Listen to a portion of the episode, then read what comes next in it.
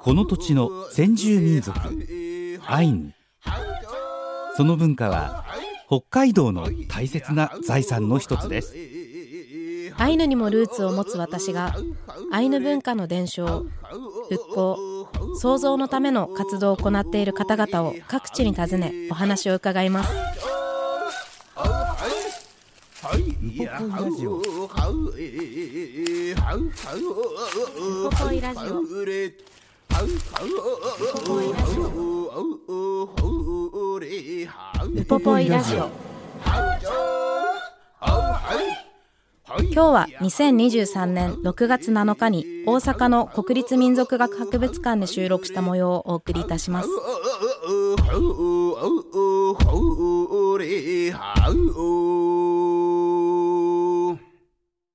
イランカラプテ高山秀樹です。イランカラプテ関根マヤです。スイスに行って国連の会議でスピーチをしてきました、してきました。いわゆるその先住民族のことを話し合う会で。行ってきました。じゃあそこであの終わった後どんなとこ行ったのって言ってね、えー街並みの話とかあのエアコンをつけるのには国の許可がいるなんて話もされてたけど、食べる話も聞いていいですか？スイ私の得意分野ですね。スイスで何食べてきたの？やっぱり一番はチーズフォンデュですね、うん。でチーズフォンデュがすごいなって思ったのはこう日本で食べるチーズフォンデュって結構重たいイメージありませんか、でもスイスのやつって結構ふわふわしてて、チーズなのにこうトロトロなんですけど、ちゃんと多分それ専用のこう、ものを使ってるし、こうワインの香りが効いてて、こう見た目よりも全然食べれちゃう、こうガツガツいけちゃうチーズフォンデュがこうどこで食べてもそうだったのが印象的ですねも。ともと食べられるのにさらに食べられるんです食ねべれちゃいますね。軽いんですよ。ふわふわしてる。そこに入れるものはそのものは変わらないわけ買わないです。バケットだっったりとか、いろいろなんですけど。お肉入れたりとかもするの？はいしますいいですねあとはやっぱりでもチョコレートが量り売りで、うんこう板チョコとかも売ってるんですけどでも量りでこれとこれ大体何グラムでって言ってこう買えちゃう、うんまあ物価高いんで本当スーパー生活しましたけど。本当ですか？もあのすごいそういう食のカルチャーって面白いなって思いますね、だからちょっとフランス語圏もあるからチョコレートとかチーズとかっていうのは相当ハイレベルなんだろうなハイレベルです。あと時計ですねスイスはやっぱり時計がお買い求めになられたんですか？あの次回誰か連れてこうかなと思ってます。買ってってやつですね、はい。そして、今週は、はい。あの、大阪に行ってまはいいりました。ここも食い倒れの街ですけどね。そうなんですよ。食べてばっかりですね。うん。はい。もうそこの大阪の万博記念公園の中にある、はい。国立民族学博物館の教授で副館長である岸上信弘さんに今回はお話を伺ってきてます。この施設っていうのは縮めて民泊って呼ばれてるんですね。私は呼んでますね、はい。多分みんな呼んでると思います。相性みたいな感じで、なのでこうアイヌだけじゃなくいろんな先住民の視点とかこう先行事例とかいろんなものを見てきてるこう先生なのでそんなところもこう考えながらぜひお付き合いいただけると嬉しいです。やくんぬわえんこれやん。イランカラプテイランカラプテ、改めてよろしくお願いいたします、はい、よろしくお願いいたします。今日私は万博記念公園あの太陽の塔とかでも私も小さい頃から見たりとかしてたんですけどの中にある国立民族学博物館に伺っています、そして今日は教授であり副館長でもある岸上信弘さんにお話を伺っていきます。よろしくお願いします、はい、よろしくお願いいたします。父方が兵庫県の方出身でよくあの高速道路とかいろんなところに乗ってる時にあのいきなりこう起こされて太陽の塔があるからあれ見ろって言われて見てわーってなってた印象があるんですけど改めてあんな近くで見てこの民泊に来るのも実は初めてでなので今日すごいワクワクしてきました。よろしくお願いします、はい、よろしくお願いいたします。今私たちがいるこのコーナーが何ていうところになるんですか、えーこれは北アメリカ展示ですね。北アメリカ地域展示。常設展の中の北アメリカ。はい、その中の、えーこの辺はですね、祈ると言いますか、信じるというか、しあ宗教信仰に関する、えー箇所ですね。宗教信仰、はい、えー北アメリカが特になんですね、近くで見てもいいですか、はい、どうぞ。すごい。あの初めて来たんですけどこんなに間近でいろんなものが見たり触れちゃうぐらいの距離にあるんですね、あの岸上先生以前に北海道にもこうずっと住まれてたこともあるんですか？はい、えっ、とね、1990年の10月から、はい。えー1995年の年末まで、はい。えー北海道の函館におりました。あ函館に、はい。函館ではどんなことされてたんですか、えっとね、あのそこにある北海道教育大学というところがものがあってそこの函館校で、えっとはい。教鞭を取ってました。そうだったんですね。その4年間がじゃあ北海道にいてその当時はご専門というかこう何を勉強されてたんですか？ともともと何を私あのカナダのあのイヌイットの研究してまして、えー当時は主に、えーカナダイヌイットの研究ですね。はい。実際にこう北海道にその当時住んでいて、まあ、もしかしたらですけど、博物館とかいろんなところでアイヌのこと触れたりとかもされたかもしれないんですけど当時はそういうところにも興味はあったんえですか？ありました。あの、えー、とあの図書館の方にい私立図書館ですね。あそこにあの、アイヌ絵を見に行ったりしました。へえ当時1990年はい。からなんですね、え私が生まれる前ですね。あそうです へえはい。そうなんだそしてあのここ今いる、私たちがいる国立民族学博物館に、はい。その後は？そうですね。あのその後こっちに、えーっと96年の1月ですかに、あのこっちにあの移ってきました。あーはい。その移るきっかけみたいなのはありますか？えーっとですね当時あの、えー北アメリカ研究者というのがこの間には誰もいなくて、はい。でずっと探しててですねで時たま、まあ、声かけられたというか、えーそうですねそういう関係で来ました。そういうタイミングというか、もともと生まれたのはどちらえーとね、あの四国です。四国え土佐の高知です。高知。高知えーあの高校終わるまで高知におりました。いつそういう北アメリカっていうところに興味を持たれたあんですか？北アメリカはですね、えー考古学者になろうと思って頑張ってて落ちこぼれてから文化人類学始めました。それが大学2年生ぐらいですかね。えーそこがじゃあ転機になってそうです。はい。北アメリカにもうじゃあ何度も行かれて、えまああの行ったのはもう大学に出てからですけどね。あ、はいそうだったんですね何に惹かれたんですかね？いやーもうあの先生に騙されたというか あの半ばあの僕はあの 南方のあったかいところであの調査したかったんですけども、はい僕のあの先生の一人が、えー、と当時あのカナダのイヌイットの研究されててまあ、授業を取って面白くてですね。それでまああのその元で勉強したということが一番大きいですね。ああ、それが半分騙されて。うーんというか まあそうです。うんなんとも難しいその辺は難しいです表現が。でもこう自分が意図するしない関わらず、そこについちゃってるそんなことと関わってるってことってきっとありますよね。えそうですね。もうだから変な言い方するともう偶然の積み重ねです。うん、いえやすごい。そしてここの国立民族学博物館で働かれて、はい。今私たちがいるこの北アメリカの展示っていうところが、あの主にご専門というかここがえそうですね。北アメリカですね。あのこのトーテンポールのある、はい。えー北西海岸地域とか、はい。それから向こう側にはイヌイットのあの展示なんかもあります。すごいえ私本当に知識が浅くて申し訳ないんですけど北アメリカの北西海岸の方にしかトーテンポールって主にはないんですか、えー、と一応その私たちがトトーテンポールと言われているものはあのアラスカのなな、はい。南東部からですね大体あのワシントン州あたりですかねカナダの沿岸から。だからあのかあのお主にカナダの西海岸といいますか太平洋沿岸ですね、ある場所というのは。すごい大きいですね。これ何メーターあって。えこれこれまだ小さい方で、はい。本当に大きいのは10メートル15メートルぐらいのものもあります。基本的にはこれ一本の木からその通りです。作られてるえんですか、あのレッドシダーレッドシーダーというまああの木がで作ることが多いんですけども、はい。だから樹齢500年600年ぐらいのねあの大きな木使いますね。すごい迫力がありますね、カエルとか？あこれまさにカエルですね。すね、こういうのは主にそういう動植物とかを模していたりとかするものが多いんですかね、そうですね。あの、えー、とまず、えー、と動物としては身近にいるものが多いですね。それからあと神話に出てくる動物とか、はいそれから自分たちのあの祖先と、まあ、関係しているような関係しているとあの伝えられているような動植物、まあ、そういうものが描かれる場合が多いですね。へえすごい。私多分私が小学校上がるか上がる前ぐらいに、ビーバー村の交流みたいな感じでアラスカの方々がいらして、うんでこういろんなそれこそ写真とかいろんなものを見せていただいたんですけど、それが多分初めての関わりで印象むしろそこしかなくて。なるほど。すごいですね。特徴としてはこういうところが特徴だっていうのはありますか？いやもうあの多様な民族住んでるんで、はい。まあ、一括りにあのするのは難しいですね。ただこの北西海岸地域全体でいくといわゆるそのポトラッチ儀礼という、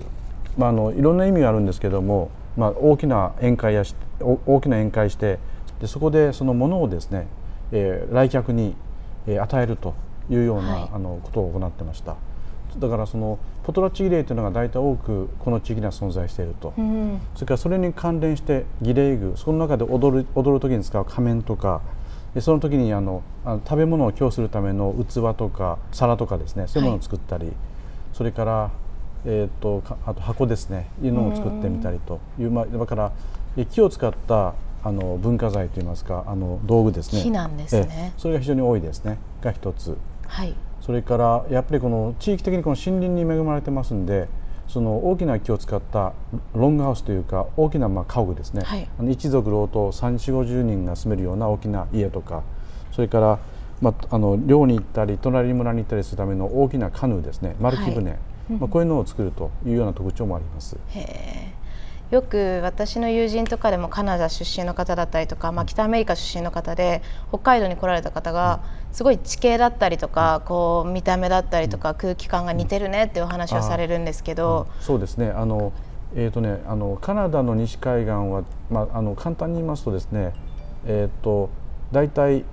えー、6月ぐらいから、はい、あ5月と言っていいかな5月ぐらいから、えー、10月ぐらいまでほとんど雨を降らずに非常にあの天気が良くて。まさにそのカナあの北海道のような気候です。ところが、えーと、10月ぐらいから翌年の3月ぐらいまではほとんど毎日曇りか雨の非常にあのタウな地域です。へえそこで変わるんですね、雪も？えーとね、地域によって場所によってはあの氷河もあるしそれが場所によっては北の方に行けばあの雪降ってますね。へえだからなんですかね。もうカナダの友人とかはもう故郷に帰ってるみたいだみたいな言い方されるんですけど。確かに似てますね、そういうある意味気候が似てる部分があるとかで、うん、ここのあの博物館ではアイヌの展示もありますけど、はい、アイヌとも似てるなみたいな部分とかってまあ、あの似てるなというかあの一つのあの特徴としてこの地域の人々のね出食というか生活のあの糧というのは、はい、あの5種類の鮭なんですよ。だからそれを取ってえあの取ってあの、まあ、あ保存して食べたりまあ、その場で食べたりするとい。うのが中心でして、はい、だからあの酒の文化であるとも言えるんですね。でその部分は共通かもしれないですね。確かに、俺らは酒に依存してるんだって言ってるの聞いたことありますね。ぐらいこう酒っていうものが切り離せない、ねはい、じゃあやっぱりその食べ物もですし気候的に使うミングとかみたいなのでも似てるのとかってありますか？民具は分かりませんけど、まあ、あの生活する上ではね、うんうん、同じような道具使いますんで、はい、えー、似てるものもあるかもしれませんけどやはりあの先ほど繰り返しましたけどもあの木をねあの利用した、えー、道具が非常に多いですね。そうですね、ああいうのも木ですよね。木彫だったりとか、うん、ただこのぐらいこう、うん、博物館内でこの近さで迫力のある当店ポールが見えるってすごいすごく面白いというかこう貴重な経験ですね。この常設展示のアイヌ文化のメンバーにも石上先生は参加されてるんですか？はい、あの私自身はあのアイヌ文化の研究者ではないのですけれども、はい、あのカナダのまあ先住民研究してたということで、ずっとそのいわゆる先住民の研究というのはずっとやってました。それであのまあ私がやるのはその、えー、アイヌ文化研究そのものではなくて、あのアイヌ文化を展示するとか、はい、えー、まああのあのいう時にですね、えー、まあアメリカカナダの例を参考にしながら、えー、アドバイスする、まあ、支援をするというような役割を果たしています。そんな中でこう特にこう、まあ、力を入れていることここの展示で気にかけていることとかってありますか？やっぱりその、えーと、アイヌの人もそうですが民族が生きてて生活しているわけですから、まあ、現代は絶対に現在を絶対に今展示しなくてはいけないと。うん、で現在をですね本当に多様な人々がいますよね、はい、まあ、それをあの示すにはどうすればいいかと。でやっぱり一つあのあの、うん、特徴はその、まあ、アイヌ民族だけではなくてもう多様な人がいて、はい、あの自分はそのあのカナダ人として生きるという人もいれば自分はハイダとして生きるという人もいる、イヌイットという人もいる。それからお父さんえー、英国系でお母さんイヌイット、はい、でその人がイヌイットという場合もあるしもうカナダ人として生きる場合もあると。多様なんですよね。はい、でその中でそのいわゆるその向こうで先住民と名乗っている人たちの、まあ、一つのあの表彰の仕方といいますかアイデンティティの表明の仕方がぱりいわゆるアートなんですね、あのアートとか自分たちが持っている儀礼具とか、まあ、トーテンポールみたいなですね目に見てあの非常にあの印象的なねこういうものを持ってこれは自分たちのものだと。い。うことで、はい、自分たちのアイデンティティの一つのあの指標ですかね。としてあの、えー、あの使っていると。い。う点があります。はいやっぱりこう今生きている方々が発信している表現しているものっていうものも展示として、はい、そうですね。あの歴史も大事だし今までどういう道をたどってきたかと非常に大事です。はい、でそれそれは、まあ、あの展示の,、まあ、あの背景というかそれも展示しますけれどもやっぱり今そして将来どうなるかということも大きな問題ですからやはりその現代に焦点を当てるというのは重要なことだと思ってます。いやそうですよね、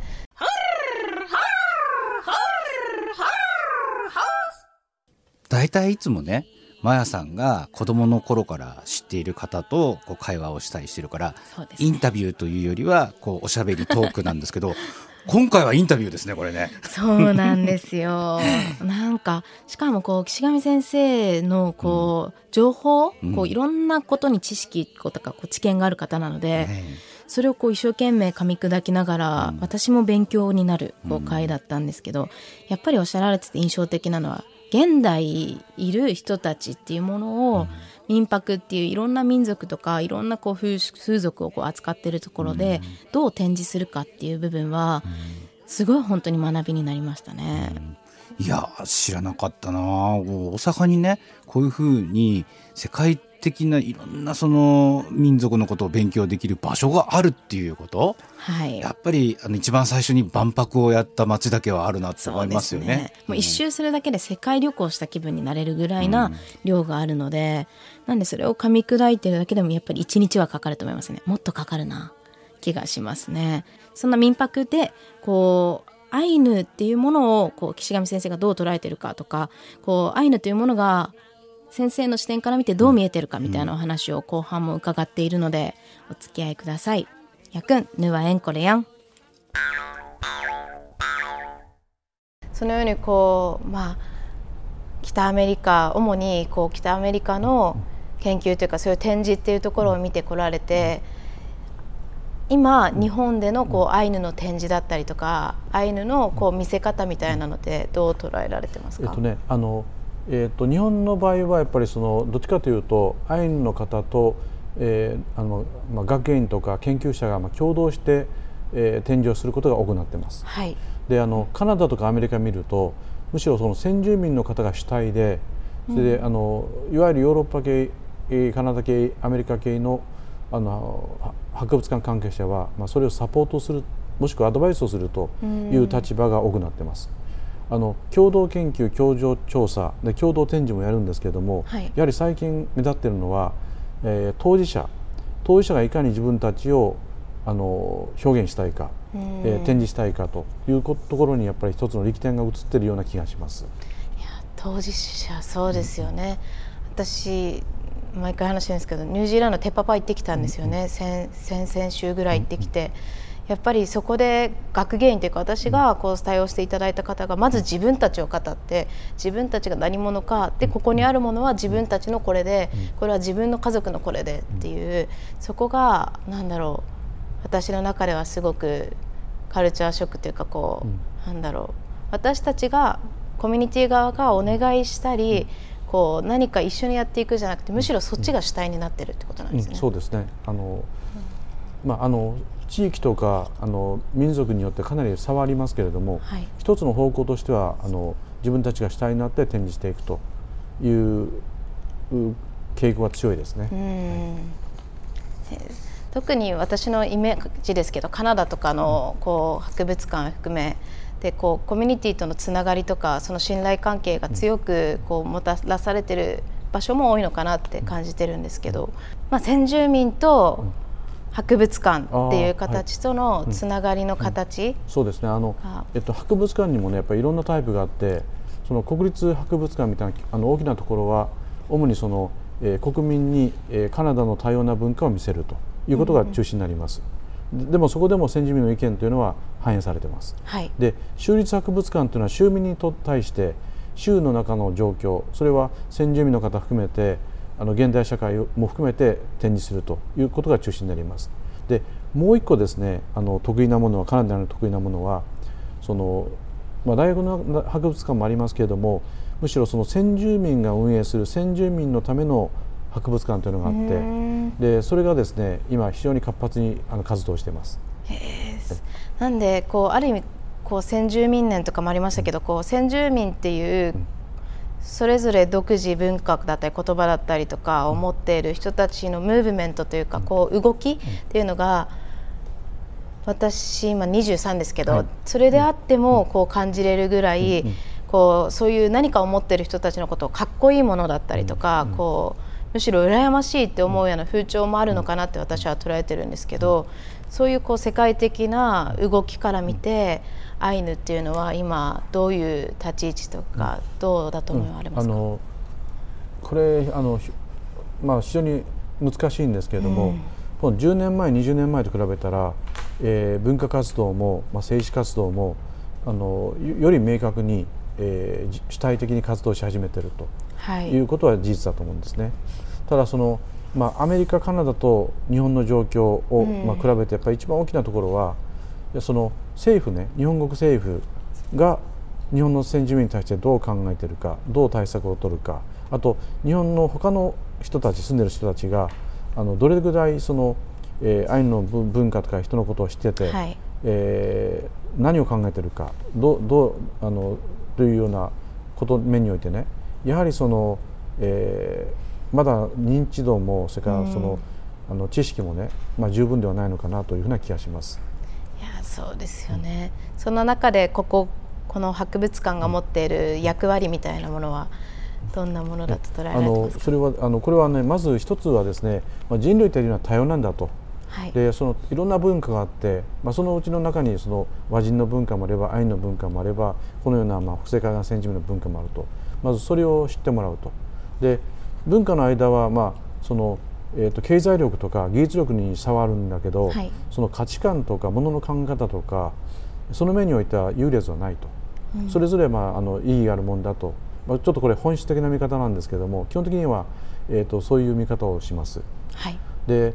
逆に言うとこの博物館の役割というのは世界に歴史的に形成されてきた多様な文化の存在を人々に知ってもらってその上で日本文化は何かとかとか、えー、アイヌ文化とは何かというものを考えてもらいたいなということになります。そうですよね、アイヌ文化とは何か。改めてなんですけれども、うん、民泊ってどんなところですか？えとなかなか難しいですね、ただ、はい、あの民泊というのはですねやっぱり設立のその目的というのがあってですね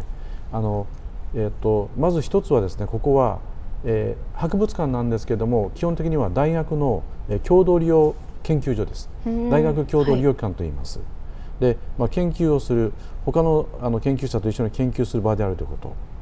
でそれとともにですねここには大学院と博物館があります、はい、で、ね、大学院教育は大学院生を教育する。で博物館は研究成果をですねえーとまあ、市民一般ですね社会一般に発信をする。でそれことによってあの文化の多様性とか、えー、いうものをですね、えー、あのあの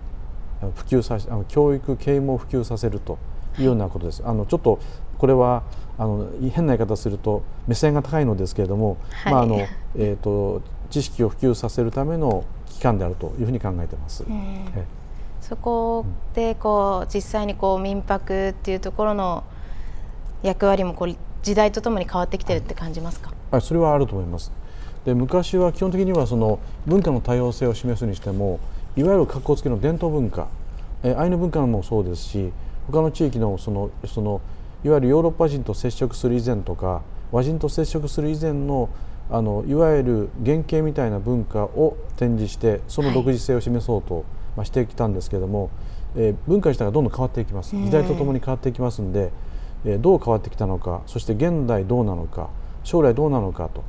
いうことをですね衣食住を中心とした基本的な文化の側面ですね、はい、を通して、えー、展示するという方向になってます。この北アメリカの文化を展示している手前というかこう入り口方面のところにもすごいこうおしゃれな、まあ、衣装なんですけど伝統的なものもあればこう比較的こうモダンな、はい。かっこいいみたいなものが展示されてるなっていうのが印象的だったので。なるほど。あのえーと、こちらのですねあの展示物はあの、はい、まあ、衣類と帽子もそうですけれども必ずしも現代すべて使われているわけではありません、はい、ただ多くの場合が、まあ、この2 3 0年の中の中では使われてた衣装で、まあ、これ見ただけであの南北アメリカがいかに多様な人々が住んでるかと、ね、いうことを知ることができると思います。それだけでなんかワクワクしてきますよね、うん、こうよくこうじゃあ言葉を残す意味文化を残す意味、うん、そもそも先住民とは何かいろんな質問を私受けることあるんですけど、私の場合は単純にいろんなものがあるのが面白くてかっこよくて、それが豊かだっていう自分の中のこうかっこよさがあるから今こうやってお話しさせてもらってるのかなと思ってて、はい、その岸上先生にとってのこう多様な文化を残すのってどんなことですか、えっとねあのえっと、僕必ずしも多様な文化を残そうとは思ってないです、ただ自然に残ると。というのはあの確率化というのはね確かに進んでるんですけども、はい、完全に一つになることはなないと思います。だから変な言い方すれば別の言い方すれば全ての文化がやっぱハイブリッドなんですよ、うん、日本の和人文化も他のアイヌの方々それから他のアメリカの方々から影響を受けて自分たちの文化常に作り続けてるし、はい、でそういう意味ではその純粋な文化というのはなか存在というのは難しくてあのあのあらゆる文化がそれぞれ影響し合って、えー、るハイブリッドなものだというふうに考えてます。そうですよね、私生きてるというかこう、うん、今だけでもアイヌ料理一つとっても私が小さい頃食べてたのと今食べてるのじゃ作り方一つが違いますよね 気がしますよね。なので今週もありがとうございます。来週はまた最近の研究分野であったりとか、はい、この博物館先住民とはまたいろんなことを教えてください。はい、ありがとうございます。ありがとうございます。はい、では来週またお目にかかります。お願いします。いやいらいけれ。おやえいえさあうあえれほいやはちょ。いやなんてこうアカデミックな感じがそうですね。漂っているんでしょうか。で今回はね、はい、あのまあ、先生がお話ししてらっしゃるその北アメリカカナダか、まあ、アラスカも入るのかな、はい、そのあたりの話は中心でしたけど民泊？この施設ってすっごい大きくて大きいですよ、ね、あの手元にその案内図みたいなのがあるんですけどもその入って左側に今言ったその北アメリカとかアメリカのエリアがあるかと思ったらヨーロッパオセアニアアフリカ西アジア奥の方に行ったら、えー、南アジアもあるしで右側奥の方に行くと今度は東アジアまで。もう全部網羅してるんですね、そうなんですよ。うん、なんで、この収蔵というか、こう、これをコレクションされたのもすごいですし、うん、私がこう驚いてるのは、展示が近いんですよね。うん、こう、博物館とかでも、ガラス1枚、たったガラス1枚ですけど、があるだけで、何かしらこう何かに入れられているものとか、こう自分とは距離があるものに感じることがある中で、民泊での展示はもうすぐ触れちゃうような距離にあったりとか、こう自分と同じ今の時代にただあるものとして捉えれるような展示なので、そういう意味でもこう旅してるっていう私が初めにした表現にこう近いのかなっていうぐらいそれを今のものとして感じれるのがこう印象的でしたね。さすがその今ねこれから行われる大阪の万博も話題ではありますけど、はい、以前の1970年の方の万国博覧会をやったところにある博物館だけはあるなと、はい、ね、なんでこれでまた増えるかもしれないですねきっと。なので楽しみです。そしてあの岸上先生から、好きなアイヌ語を伺ってきてるので今週もアイヌ語ワンポイントお付き合いください。やくんぬわえんこれやん百岸上先生の好きなアイヌ語を教えてください。はい、えっ、ー、とイイランカラプテです。イランカラプテ、はい、なぜですか？えっ、ー、とね挨拶としてあの響きがいいのと。例えば僕が勉強しているあの一緒に住んだこともあるイヌイトの人たちは、はい、基本的に今は英語を使ってますけれどももともとは、えー「こんにちは」とか、えー、っとあの挨拶というのはないんです。であので挨拶に近いものは会った時に「ハヌイッピ」という言葉を使うんですが、それは「あなたは病気ではないか」と聞くで答えはあの「会うか」いや病気ではありませんよと言ったらあのこれを日本語に訳すと「あのこんにちはお元気ですか?」うん元気だよみたいな感じになります。そこが病気なんですね。やっぱり挨拶に表されるんですね。はい、ケラマン、やいらいけれ。はいイランクラプテってまた番組始まっちゃいますけど。そうですね。ね、いつも、いつも使っているこの言葉を改めて解説してもらうと、はい、なるほどって思っちゃいますね。そうですよね。うん、例えば、こう、アイヌ語にもいろんな地方にいろんな挨拶が伝わってますし、うん、イランカラプテの役というか、こう、分解も、例えば、茅野茂さんはあなたの心に沿って触れさせてください。はい、でもやっぱりそれは分解できないんじゃないかっていう意見。うん、いろんな、こう、挨拶一つとってもいろんな見方があって、で、そんな中で、私のおばあちゃんとかは、イランカラプテなんて昔言わんかった。それよりは、お腹空いてるかいって聞くのがアイヌの挨拶だっていう。やっぱりおばあちゃん、おじいちゃんではそういう人もたくさん今もいる気がして、こう、挨拶代わりに、あなたお腹空いてるって空いてるよ、空いてないよって言っても、まあまあいいから、なんか食べなさい、みたいな。それが挨拶なんだ。近いですね、こうね、距離感がね。そうですね。考えてみたら私たちだって本当に親しい人に、こんにちはとは言わないよね。言わないですよね。元気？とかっていうね、うん、さっきの話じゃないけど。はい。ねなので、使われ方も、やっぱりイランカラプテがすごいフォーマルなものから、うん、こう比較的最近はカジュアルな場でも使われる、いろんなこう挨拶があって、そこ見るだけでもいろんな世界がありますよね。うんいやお話聞いてたら大阪に行きたくなりました。本当ですか？いやいや、僕もね、大学時代大阪にいたのに、にもかかわらず、ここの民族学博物館、民泊には行ってないんだよね。はい、残念ながら。私はもう太陽の塔の前で記念撮影までしてきましたよ。うん。あの、公園は行ってんの？だから博物館の中に入ってなくて。なんで行かなかったんだろう？いや、多分、こう、ちょっと、こう、駅降りてから歩くので、うん、こう、あそこまで足運ばない方いるかもしれないんですけど、入館料もすごいこうリーズナブルで、絶対行くべきですよね。ね。一般580円とかで入れるですもんね、それで丸一日遊べちゃうと思うので、うん、なのでぜひ足運んでいただきたいなって、はい、今行くとすごいでしょ？はい。うん。岸上先生のこうフィールドでもある、カナダの北西海岸先住民の後スクリーン版画の世界ということで今こう本館の企画展示場で、そんなこう企画展をやってるので、来週もう少しその版画アートについては詳しく伺ってるんですけど、うん、ぜひ近くの方は